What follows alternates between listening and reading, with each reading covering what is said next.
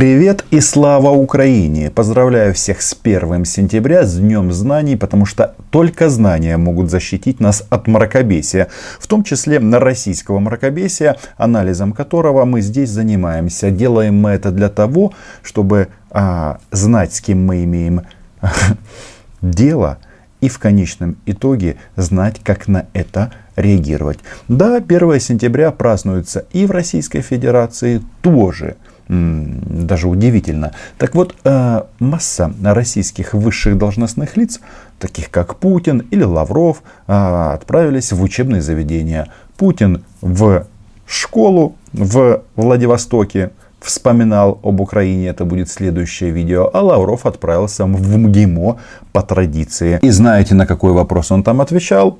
Правильно, когда Россия будет принуждать Украину к миру в рамках минских договоренностей. Так сказать, сам вопрос, он фиксирует, что у нас этот внутренний конфликт. Подписывайтесь на мой YouTube канал. Здесь мы называем вещи своими именами, оккупантов оккупантами. Здравствуйте, Сергей Викторович. Меня зовут Аса Чалика. Я студентка первого курса Международного правового факультета. У меня э, есть к вам вопрос относительно э, отношений с нашими ближними соседями, с Украиной. Скажите, как вы считаете, Сергей Викторович, э, возможен ли вариант принуждения Украины к миру со стороны Российской Федерации в рамках Минских соглашений? Хороший вопрос. Конечно, кто-то может подумать, что в МГИМО берут дебилов. Ну или дур, что как же это так, конфликт внутренний. А Алика спрашивает у главного российского министра о том, что, а может быть, повоюем по-настоящему, без прикрытий с Украиной. И почему она задает вопрос именно так? И девушке на самом-то деле большое спасибо за это, потому что я убежден, что вот а, к пятому курсу она вообще поумнеет, и у нее будет а, четче понимание, что представляет ее собственная страна. Но почему я говорю о том, что вопрос на самом-то деле правильный? Ну, потому что это здесь повсюду, понимаете? Депутаты Госдумы размышляют на тему Киев русский город, а Украина русская, ну и всякое такое. Это граф Толстой недавно говорил.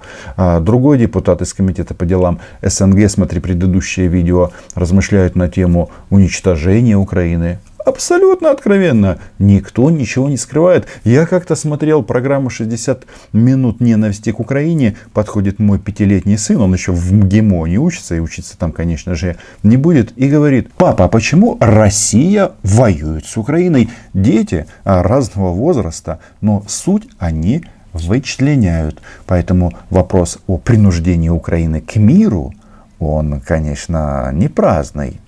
Минские соглашения не предусматривают никакого принуждения, они были добровольно согласованы, добровольно подписаны и э, единогласно одобрены Советом Безопасности ООН, тем самым став частью международного права добровольно во время наступления российской армии под Дебальцево. И об этом свидетельствует масса могил на территории Российской Федерации. Но Сергей Викторович, он тут нам что хочет сказать? Что не будут нас принуждать эм, к миру по примеру Грузии.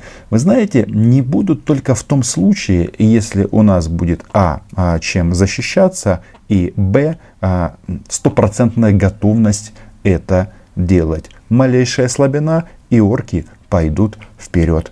Девушка с первого курса, она, наверное, этого не понимает и имеет на это право. У нее еще поумнеть и посмотреть на картину мира, мира шире есть еще масса времени. И когда украинское государство а, и при Порошенко, и при Зеленском а, делает все, чтобы запретить сам, самому себе выполнять минские договоренности – мы на это обращаем внимание тех, кто вместе с нами их составлял.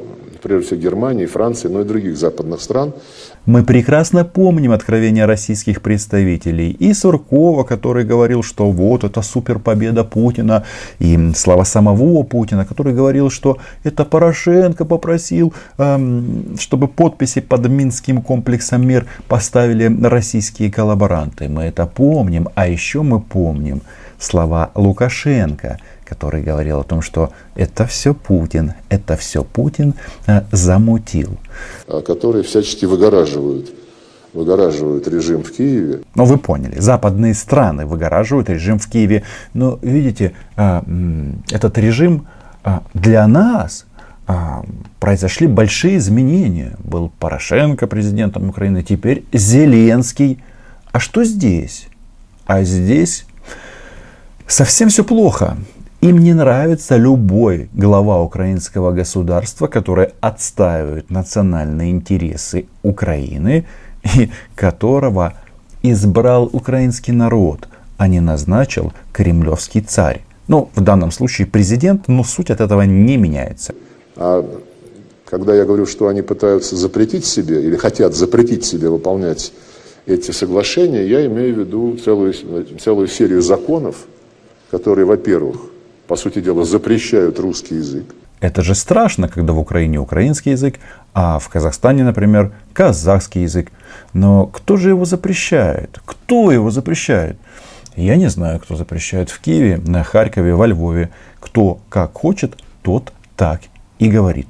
Но видите, в России у них же тоже один государственный язык. И если ты хочешь стать государственным чиновником а, и так далее, и так далее, ты не можешь а, на Тувинском выступать с трибуны, ну, допустим, а, не знаю, Министерства обороны. Нет, нет, такой опции нет. Или на каком-нибудь калмыкском языке и на других языках. Есть один государственный язык. Но Сергей Викторович, он знает, что никто ничего не запрещает. Он просто хочет, чтобы в Украине не было украинского языка. Как, кстати, в Казахстане Э, казахского. Когда э, белорусы попытались свергнуть своего диктатора, и, кстати, это не сделали, что говорил Сергей Викторович по поводу белорусского языка? Правильно, он говорил, что это язык искусственный, то есть его нет. А наши языки есть благодаря в том числе внутренней политике, ну и благодаря нам в первую очередь. А, во-вторых, запрещают Э, предоставлять какие-либо особые полномочия вот этим территориям, которые провозгласили себя Донецкой и Луганской народными республиками. Меня, конечно, читать лекции в ГИМО для первокурсниц не пригласят. Хотя я бы с большим удовольствием сходил. Дело в том, что вот Сергей Викторович о чем там говорил? о Минских соглашениях, а теперь он нам говорит про какие-то республики. Я не знаю, какие республики. Их провозгласил Путин и Лавров. Да, у них там есть целые эти лица, которые себя называют а, главами, министрами и так далее. Но вы только вдумайтесь, вдумайтесь в этот ужас. Они а, объявили такие вот создание таких должностей на части Донецкой и части Луганской областей. А еще между Донецком и Луганском создали таможенную границу, таможенный пост Дебальцево. Кстати, может именно для этого а, путинские солдаты завоевали этот город.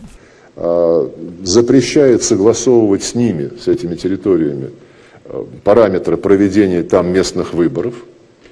А это все то, что составляет саму суть Минских договоренностей. Суть э, Минска-2, то есть Минских договоренностей, очень и очень проста. Россия уходит из оккупированных территорий.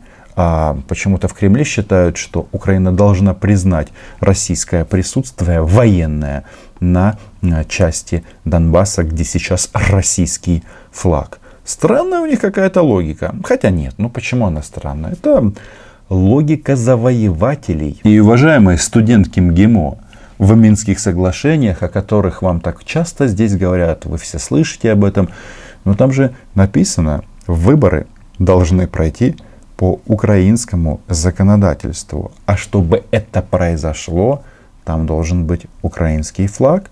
Вот смотрите, вот сейчас, буквально через несколько месяцев будут выборы в Госдуму. Вот по такой, причине, по такой же кальке хотят провести выборы на оккупированных территориях. Но чтобы вам совсем было понятно, это если э, выборы в Государственную Думу будут проходить э, в Калининградской области таким образом, что на каждом административном здании будет немецкий флаг. Но вы сразу возмутитесь, Калининград наш, все наше. Ну, это аналогичная ситуация. Один в один. Вот недавно была канцлер Меркель э, в Москве, и на переговоры с президентом Путиным этот вопрос возникал, и мы показали немецким собеседникам вот, законодательные запреты, которые Зеленский сам себе принимает, чтобы потом оправдывать э, свою полную, полную неспособность выполнить то, чего требуют, собственно говоря, все страны мира. Кто? Все страны мира? Не хочу расстраивать студентов МГИМО, но Россия это не все страны мира. Россия вообще, она так громко орет, вопит, но в части Крыма, кто признал Крым? А, никто? Ну, может быть, там этот э, сирийский диктатор, может быть. Даже наш сосед Александр Григорьевич на такой шаг пока не пошел. Может быть, пойдет. Но слушайте, э, да, Путин жаловался и на пресс-конференции, в том числе Меркель, вот, об этом законе, о переходном правосудии. А как вы хотели? У вас было время, уже прошло 7 лет, у вас было время собрать свои железяки вместе с боеприпасами и свалить за поребрик. Но вы это не сделали, а теперь тут рассказывают, что Украина виновата. Ага. Но э, сейчас украинские коллеги, вы слышите, они в основном упражняются в какой-то словесной эквилибристике, то считают, что Русь – это их исконное название. На это уже наше министерство отреагировало, не буду повторяться. Да, Мария Владимировна выдала целый пост и в Фейсбуке, и у себя в Телеграме. А пост этот основан на моем интервью, которое я записал с Алексеем Арестовичем. А представляете, ну вот как они вот действуют? авторство не указала. Ну, конечно, мне приятно, что Мария Владимировна подписана на мой YouTube канал. Подпишитесь и вы. Это говорит о том, что контент хороший, а правильный. Да, называем мы здесь все четко, поэтому тут горят ну, понимаете, что э, горит э, у российских дипломатов, то место, на котором они сидят, а, ну, когда это у них получается, потому что они очень заняты. Но нервничает Сергей Викторович. Почему? Потому что а, вот эта вот скрепа, простите, скоба, которую тут пытается сковать Путин а, на тему тысячелетней истории, она как бы испаряется, потому что, слушайте, Киевская Русь – это город Киев. И не надо вот а, лезть к нам со своими вот этими вот м- великодержавными амбициями. А, то говорят, что крещение Руси это вот как раз праздник именно украинский, ну и так далее. Это печально. Такого никто не говорит, но их возмущает сам факт, что Украина а, занимается не только будущим, но и прошлым. Прошлый раз Лавров даже жаловался, что таким образом, если будет все продолжаться, то эти потомки великих укров запретят праздновать Новый год. Сам президент Зеленский делает какие-то заявления о том, что наш газ самый грязный в мире – ну, в общем, это, конечно, не от большого ума, если честно. Это они типа нашего президента обидели. Ну, я не знаю, насколько корректна вот эта фраза «самый грязный газ», но есть способ очиститься. Он должен транзитироваться через территорию Украины. Но вот товарищи сделали все, чтобы этот грязный газ поставлять а, без фильтров сразу а, непосредственно в Германию и в Южную Европу. Про газ мы уже говорили. Повторяться не буду. А, газовая лошадь транзитная сдохла. Ну и пора слезть. Это желание а, искусственно сохранять и наращивать антироссийскую, русофобскую риторику и деятельность, чтобы удерживать Запад, Запад на позициях а, поддержки украинской власти. А, Запад виноват. Однако, давайте-ка вспомним, где мы находимся. Мы находимся в МГИМО, где лучшие абитуриенты стали студентами.